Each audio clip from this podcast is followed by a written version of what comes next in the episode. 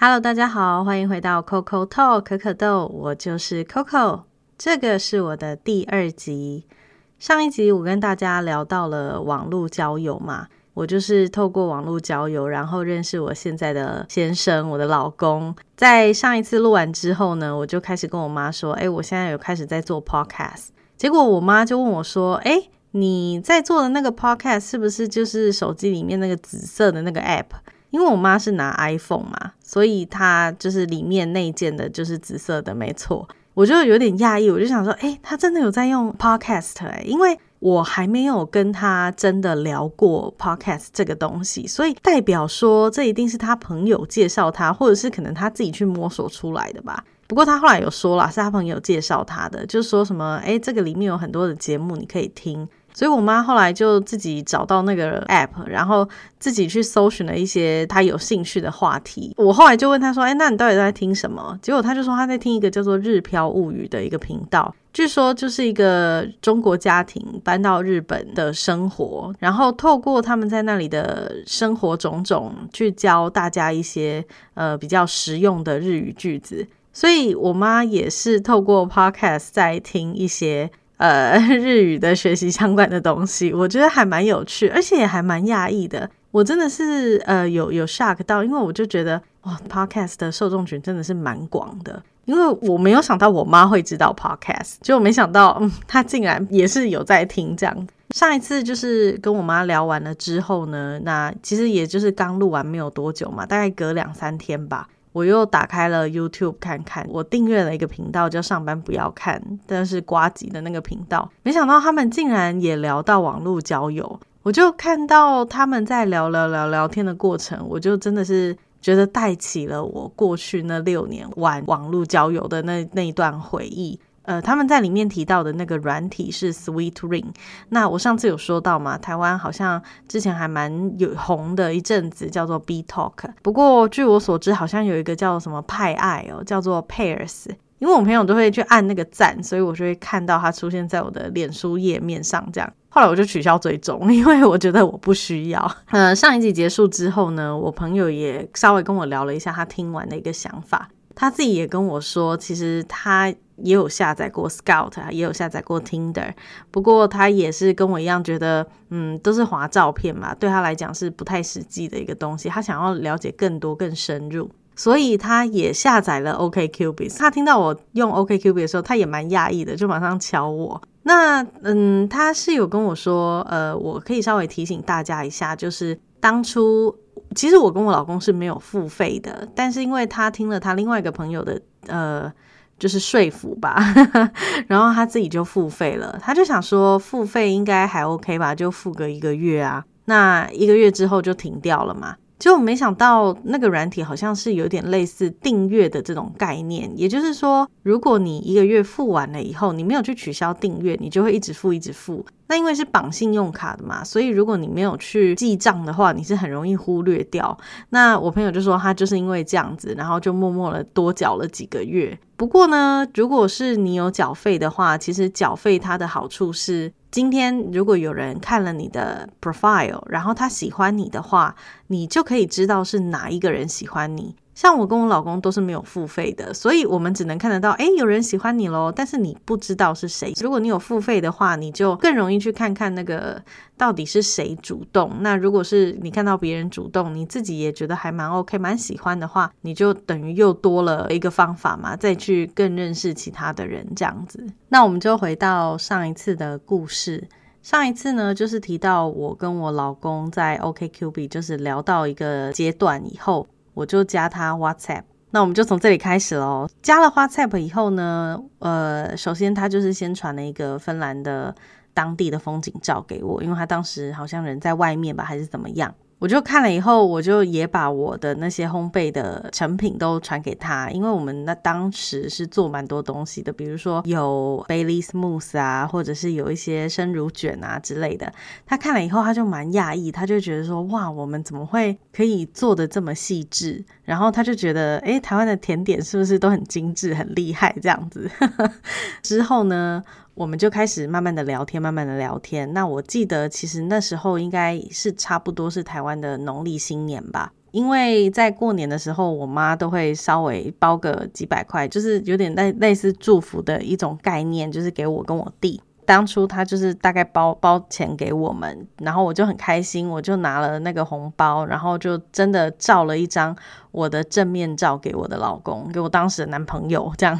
那他他后来是跟我说，他看到了那张照片了以后，他就觉得哦天哪，怎么会有这么可爱的人？然后我就哦天，好像有人在自夸。不过他他真的是这样讲，他就说这是因为这是我第一张传给他的一个正面照，所以他就印象特别深刻。后来我们就开始慢慢的聊天啊，聊天聊天。结果他也就是过没多久就传了他的第一张正面照给我。他传了第一张正面照给我的时候，我就觉得这个人长得怎么这么像马铃薯？因为他的头就是有点椭圆的样子。然后 就现在想起来还是很好笑，因为他那时候人是在军营里面，因为他是一个职业军人，芬兰国防军。他就是穿着军服，然后坐在那边拍照。那因为他本来就很少自拍，所以他自拍角度也抓不好，然后什么也弄不好，就是又看到双下巴，然后看到头圆圆的，然后又军人三分头这样，你就会觉得说，哎，怎么会长得不是我想象中的这么好看这样子？不过就是细皮嫩肉啦，脸白白的，看起来干干净净的人，这就是我对他的第一眼的想法。我后来也有跟他讲。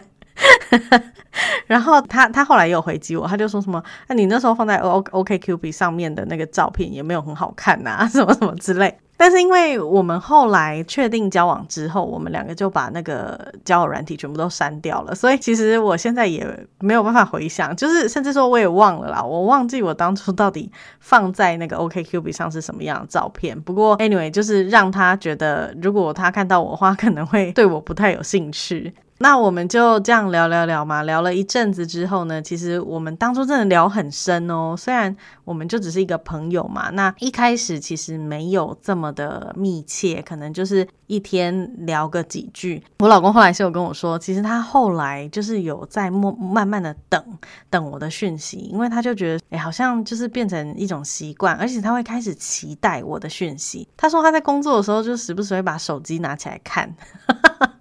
所以你看，他整个比我还深入。因为其实当初就像我上一次讲的，我我已经有跟自己讲好说，其实我没有很想要再谈恋爱什么的。然后我就看得很开，我就是很认真的上班，然后很认真的玩，这样子就很认真的在过生活。但是后来慢慢的、慢慢的，他就是有开始打动我吧。因为呃，我们在聊天的内容中，可能我们就会提到说，哎，我们的感情观是什么？我们的家庭观是什么？然后呃，我们我们的怎么样？怎么怎么想法这样子？所以，我们就是在 WhatsApp 聊天，然后除了聊天以外呢，你也会稍微传一些照片，因为毕竟是通讯软体嘛，你就是当天拍了一个什么东西，你就会想要分享。而且再加上那时候真的是过农历年的时期，所以我那时候在逛街的时候，就会看到很多就是摊贩，就会整整整个摊贩就是全部都包的红红的，因为你也知道，就是比如说春联啊，或者是红包啊，或者是什么有的没的，那过年的时候就是那种喜气嘛，所以我就。看到了以后我就很开心，我就拍照传给我老公，就他就觉得嗯也蛮有趣的，就是因为他之前只有去过日本，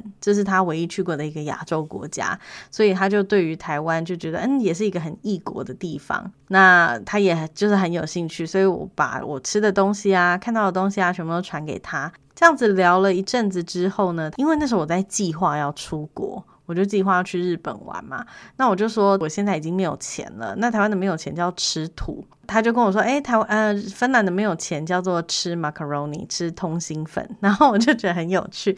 但是因为我们都是用打字的方式嘛，所以我就只有用打字跟他说“吃土，吃土”。